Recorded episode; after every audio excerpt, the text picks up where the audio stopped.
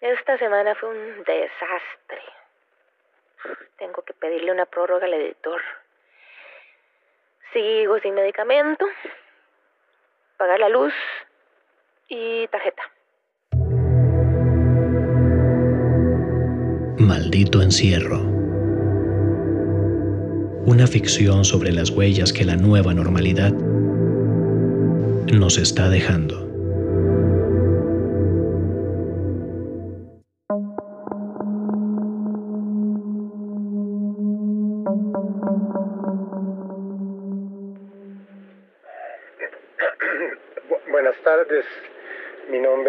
Antonio, eh, yo trabajo en enfermería en el hospital con el doctor Ramírez Galagarza. Él me dio su, su contacto, eh, me dijo que usted me podría pues ayudar un poco con algunas sesiones de terapia. Eh, él me la recomendó. Quería saber si podemos agendar una, una cita para, para iniciar un proceso con usted. Muchas gracias.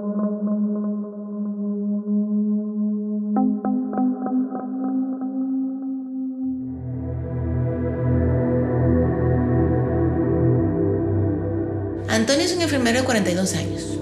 Está sufriendo una saturación emocional, física, psicológica, que lo está llevando a estados severos de ansiedad.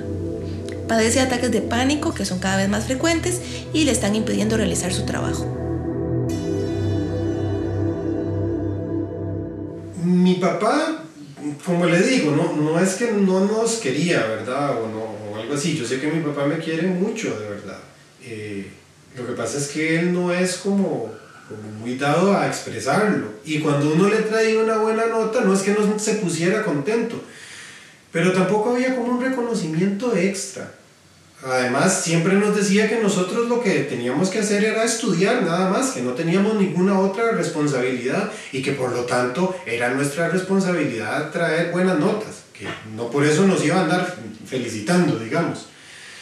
Eso sí, si uno llegaba con una mala nota, era el fin del mundo, ¿verdad? Era eso, que uno no servía para nada, que cómo era posible que no teníamos nada más que hacer que andar estudiando y que ni siquiera con eso podíamos sacar buenas notas que todo el sacrificio que ellos estaban haciendo por nosotros, usted ya se imaginará ese tipo de cosas. Entonces...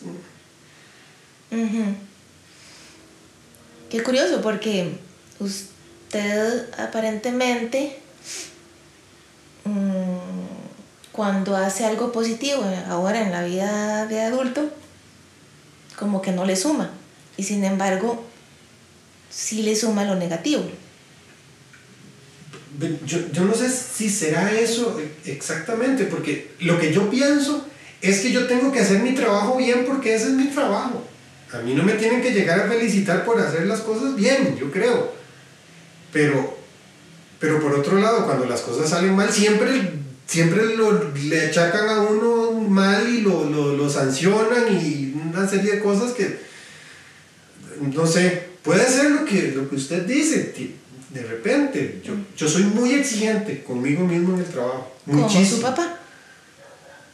Puede ser, puede ser que sí, porque, porque él siempre estaba muy encima de nosotros y yo siempre estoy encima de mí mismo exigiéndome y haciéndome rendir más y tratando de ser el más eficiente con los pacientes, con los compañeros, con las compañeras. Sí, sí, puede ser que sí. ¿Y cómo está su relación con su novia? Bien, bien. Nosotros somos, somos una pareja que está bien. Lo que pasa es que últimamente, con todo este incremento de, las, los ataques de pánico y todo esto, pues ella lo que me ha dicho es que me ha notado un poco como, como caído, como, como triste, como, como deprimido. Y lo que me ha dicho es que tengo que buscar ayuda porque, a ver, yo, yo por mi cuenta generalmente no hubiera venido a una sesión como esta. Yo en parte estoy aquí porque veo que ya estoy teniendo problemas y también porque, porque ella me pidió que viniera pues para estar mejor yo y por ende para estar también mejor nosotros. Este, porque ella yo veo que ahorita como yo me he puesto, estoy así como triste, como deprimido, como, como, como bajo de, de, de, de energías, yo veo que a ella eso no le está gustando para nada y, y, y que está preocupada por mí, no, porque nosotros teníamos planes de casarnos. Nosotros nos, nos, nos, nos, íbamos a casar, bueno, nos vamos a casar, este, entonces yo quiero eso, como poder ayudarme un poco con toda esta terapia, eh, porque yo de verdad a ella la quiero mucho y yo quiero casarme. ¿Y ella se quiere casar? Sí, sí, sí. Lo hemos conversado mucho, es una, ya nosotros estamos grandes. Es una decisión que hemos tomado juntos. Yo sí siento que ella quiere casarse. Lo que también siento es que quiere que yo esté bien. Y yo ahorita no estoy bien. Entonces, también por eso me ha pedido que venga pues, a la terapia con usted. O sea, su novia también le exige igual que su papá. En este caso me exige, no sé si será igual, porque ella me exige para que yo esté mejor. A veces yo sentía que las exigencias de mi papá eran por majadero o algunas cosas, pero, pero sí, ya de repente no es como una exigencia, pero sí fue como una recomendación y sí me, sí me pidió que viniera porque como le digo, yo por mi cuenta tampoco lo hubiera hecho.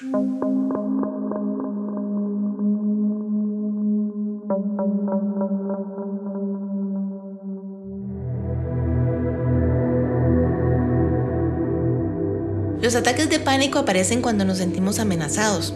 Puede ser, por ejemplo, que nos enfrentemos a un estímulo que nos recuerde una experiencia traumática del pasado. Pero en muchas ocasiones la persona es incapaz de identificar lo que ha provocado el ataque de pánico. El trabajo terapéutico consiste precisamente en llegar a la raíz del trauma para comprenderlo y ayudar a que sane.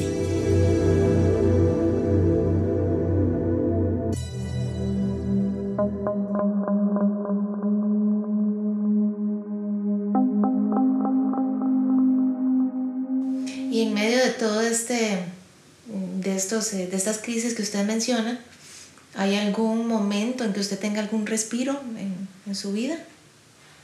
En algún momento como en el que ya se me olvide todo esto y me, me despeje y me sienta bien.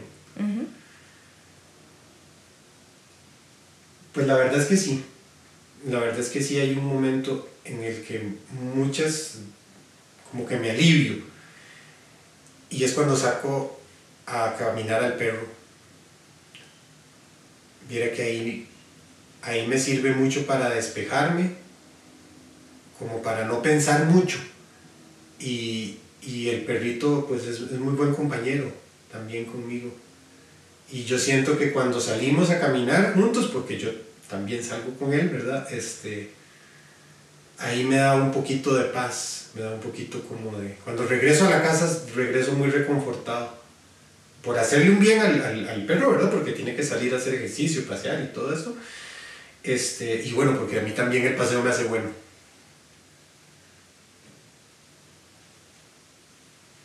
Hábleme un poco más de, de este perrito. Bueno, él es como un compañero. Yo vivo solo, ¿verdad? Pero vivo con él. Este, es como un compañero, me reconforta mucho. Es un animal que yo quiero mucho. Es, es mi mascota, mi compañero, como le digo. Y hay algo con él que yo estoy experimentando que es que también me duele mucho, porque ahorita ha habido días que yo me siento tan mal, que me siento tan triste, tan, tan... Hay momentos en que me siento tan mal que hasta se me olvida ponerle la comida. Y eso a mí me parece una injusticia, porque él no tiene la culpa de nada de esto que a mí me está pasando. Y yo me siento muy mal porque yo soy el responsable del perrito y, y, él es muy cariñoso y todo, y cuando me doy cuenta que no tiene comida, que no tiene agua, y que ha pasado así un día, eso, viera que no, que no me hace sentir nada bien. Entonces me pongo a pensar en eso, en cómo somos nosotros los humanos de, de, de, de jodidos y de, y de egoístas porque eh, como yo me siento mal, entonces no ejecuto las cosas que tengo que hacer, el pobre perro se queda sin comer, me pongo a pensar en eso, me pongo a pensar entonces en, en, cosas más grandes, perdón que le diga todo esto, de verdad, pero es que a veces me pongo a pensar en como humanidad, qué es lo que estamos haciendo como, como, como especie, cómo estamos destruyendo el planeta, cómo se nos vienen todas estas pandemias y no hacemos nada, ve la gente cómo anda, todos en la calle, como si no estuviera pasando nada, y uno está en el hospital viendo cómo llega la gente y se muere. Entonces ahí me pongo eso, como a pensar si si lo que uno hace vale la pena, si vale la pena todo el esfuerzo, porque, porque a veces como, como, humanidad yo veo que eso, que no somos muy humanos, que digamos. Y, y, eso, entonces, cuando me pongo a pensar en eso y veo que no le doy de comer al perro, yo mismo me siento parte de esa, de esa bola de nieve que viene sumando y sumando y sumando y, me pongo así como a pensar en estas cosas. Yo no sé si es, si es bueno o es malo, pero pero me pasa, perdón, perdón de verdad por decirle todo esto.